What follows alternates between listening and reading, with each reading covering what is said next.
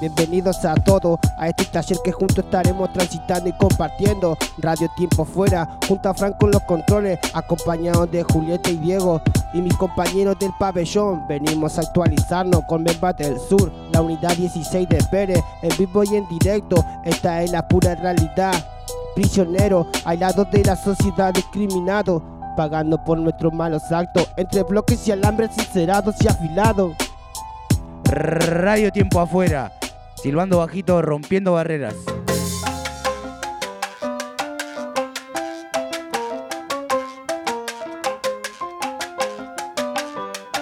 Bienvenidos al segundo capítulo de Radio Tiempo Fuera. En esta segunda edición tendremos los siguientes segmentos. Preguntas internas, respuestas a corazón abierto. También está nuestro espacio literario y también contaremos la historia del legendario partido entre la selección nacional y la selección rosarina del Trinche Karlovich.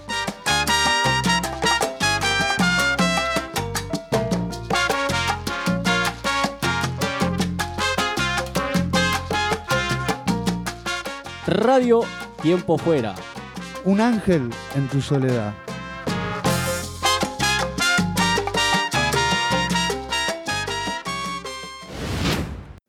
Preguntas internas, respuestas a corazón abierto. ¿Quiénes somos y qué pensamos? ¿Cuál es tu película favorita? Troya. el robo del siglo. Fuego contra fuego. Y mi película preferida no tengo, pero la que me gustaría nombrar en este momento, La Pasión de Cristo.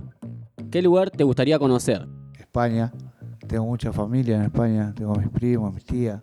Y me, me gustaría conocer la playa, Brasil. Y Australia. Australia, ¿por qué? Porque está en la otra punta del mundo, por eso. Y me gustaría más conocer todo el país, Argentina acá, eh, las provincias, conocer más nuestra cultura, todo eso, ¿viste? Conocer, me gustaría mucho. ¿Qué sentiste cuando llegaste a la cárcel? Y una angustia bárbara, ¿qué crees que te diga? Fue algo que nunca me había imaginado, pero bueno, me choqué contra una pared como me dolió. Y fueron distintas etapas de, de la cárcel. Hubo momentos terroríficos y otros momentos más tranquilos, pacíficos. ¿Qué representación tenía de la cárcel? Y como que nunca iba a pasar por ese lugar. Sin embargo, estoy pasando por acá. Por este momento. Y imagen, idea tenía por lo que escuchaba en la calle de oído que es quilombo, no hay quilombo. Por ahí uno sin conocer a la gente dice, bueno, qué sé yo, adentro son todo cosas y nada que son, eh, son todos distintos. Tener lo loco y tener lo bueno, tener lo malo, pero la cuestión es que todos sufrimos lo mismo. Sufrimos todo igual acá adentro. ¿Qué harías si salí en libertad esta semana, el fin de semana? Uh, me haría a buscar a mi hija, Francesca, la más linda del mundo. Y me iría a comer con toda mi familia un buen asado de chura. Si me voy en libertad me iría a mi casa y me quedaría ahí, encerrado en mi casa, ya que estuve tanto tiempo encerrado en un lugar desconocido. ¿Crees que hay vida en otro planeta? Sí, creo que sí. Creo que hay muchos planetas y creo que hay agua. Creo que hay, hay vida. Y soy sincero, en eso no me interesa mucho si hay otra vida que haya, pero me parece que hay vida. Y si aquí nosotros somos extraterrestres para los extraterrestres y el- para nosotros ellos son distintos y ellos para nosotros somos distintos. Sí, pues vida, aparte de este planeta, vida como persona no, no sé, pero sí puede haber agua, plantas, canguros, orangutanes. Radio Tiempo Fuera, rompiendo barreras, silbando bajito.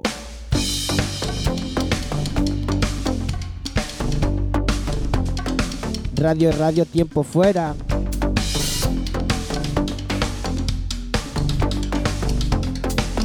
Encuentran en Instagram como arroba Radio Tiempo Fuera.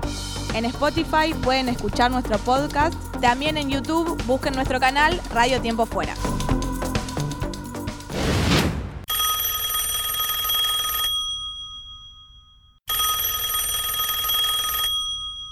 Hola, ¿sí? Uh, no me digas. No, no me digas. No me digas. ¿Y quién era? No sé, no me dijo. Radio Tiempo Fuera. Condenados al éxito.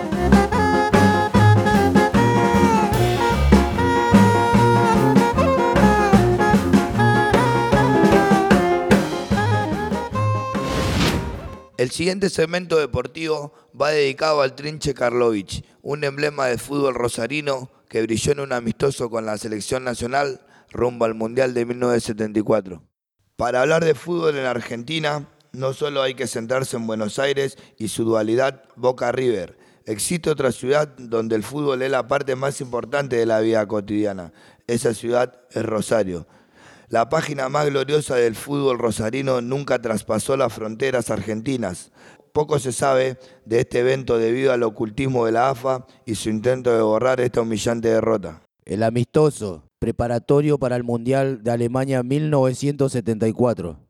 Se armó contra los rosarinos que tenían a cinco futbolistas de Newell's Old Boys, cinco de Rosario Central y a Karlovich, quien la rompía en Central Córdoba en la primera B.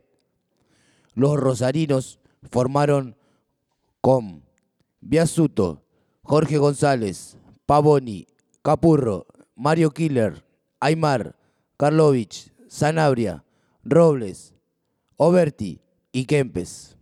La selección alistó a Santoro, Golf, Togneri, Sa, Tarantini, Brindisi, Telch, Aldo Pedro Poi Houseman, Potente y Bertoni. Por primera vez, dos aficiones enfrentadas se abrazaron y animaron juntos en el mismo escenario y al mismo equipo. Comenzó el espectáculo rosarino. Ken quien más tarde sería campeón del mundo, sirve un balón a Jorge González para hacer el primer gol del partido. En el minuto 25, el Trinche levantó de nuevo al público, dando una asistencia al mono Oberti para marcar el segundo gol. A pocos minutos de que termine el, el primer tiempo, Ken Pers supera a Santoro y cerró el partido marcando 3 a 0. La estrella del partido estaba haciendo el Trinche con sus pases precisos. Hacía malabarismo con la pelota. Fue tan así que hasta pidieron que lo saquen del juego.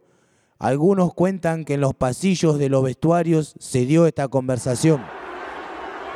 Escúcheme, Carlos Timoteo, ¿me podría sacar al 5, al trinche? Que me está yendo que da mal a mis jugadores. El único jugador bueno que tengo en la cancha. Me quedo sin 5. El mejor jugador. Este no le pagamos mucha plata, pero juega igual, por la camiseta. Carlos lo tiene que sacar porque es orden de arriba, o si no está en riesgo su trabajo. Decida usted. Bueno, yo lo cambio, pero que quede claro que usted es un p En el segundo tiempo, el equipo de Rosario disfrutó el juego y mantuvo el resultado. La despedida del trinche fue triunfal. Los cimientos del coloso temblaron. Fue un verdadero clamor popular el que acompañó al jugador en su salida de la cancha. Desde ese momento hasta el final del partido, solo se destacó el gol del Coco para el seleccionado argentino, maquillando un poco el resultado. Finalmente esta selección nacional no ganó más que un partido en el Mundial 74. El flaco Menotti, entrenador de Argentina campeona del mundo en 1978, hablaba de un cierto estilo rosarino y ese día fue su consolidación. El combinado rosarino dio un baile a la selección nacional, una noche en que toda Argentina vio como Rosario se convertía en el centro futbolístico del país. Un fútbol elegante y estético, de posesión, de juego colectivo, de ataque y técnico, pero sobre todo un trato exquisito al balón, así era el estilo rosarino. Otros sucesos de 1974. El 13 de enero, en Argentina se inaugura la primera central atómica de Latinoamérica, la central nuclear Atucha.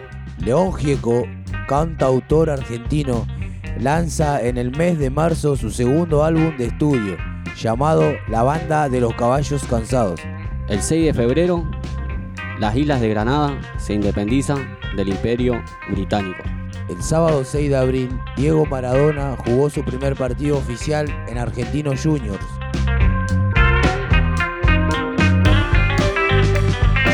Radio Tiempo Fuera, desde la unidad 16.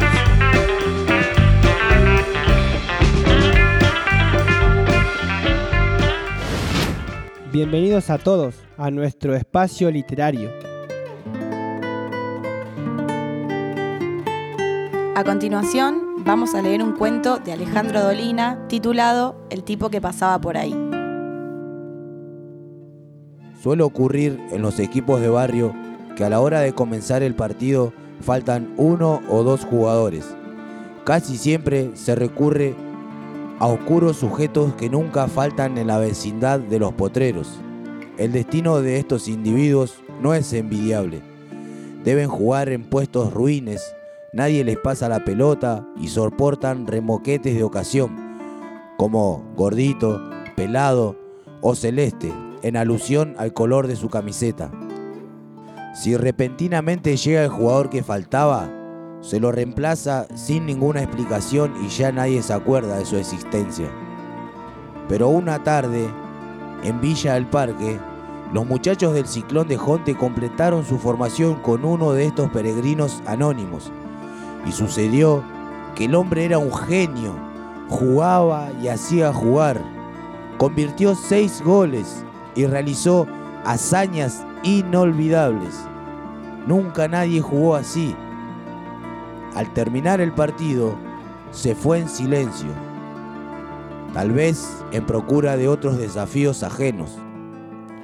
Cuando lo buscaron para felicitarlo, ya no estaba. Preguntaron por él a los lugareños, pero nadie lo conocía. Jamás volvieron a verlo. Algunos muchachos del ciclón de Jonte dicen que era un profesional de primera división, pero nadie se contenta con ese juicio. La mayoría ha preferido sospechar que era un ángel que le hizo una gauchada. Desde aquella tarde, todos tratan con cariño a los comedidos que juegan de relleno.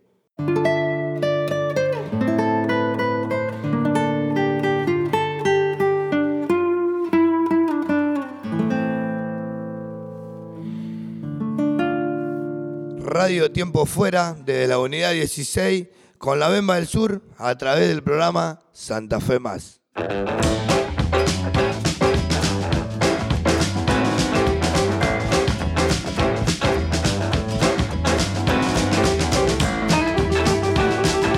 Acá estamos compartiendo un chiste con... Y dice así de esta manera. Le pregunto a la gente que está del otro lado, acá los presentes, ¿hasta dónde se sube el barbijo Schwarzenegger? Hasta la vista, baby.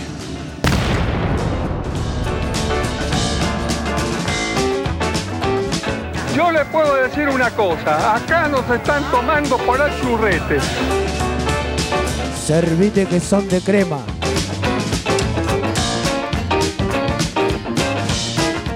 Muchas gracias por escucharnos, un saludo para todos los que están del otro lado y les esperamos en el próximo capítulo.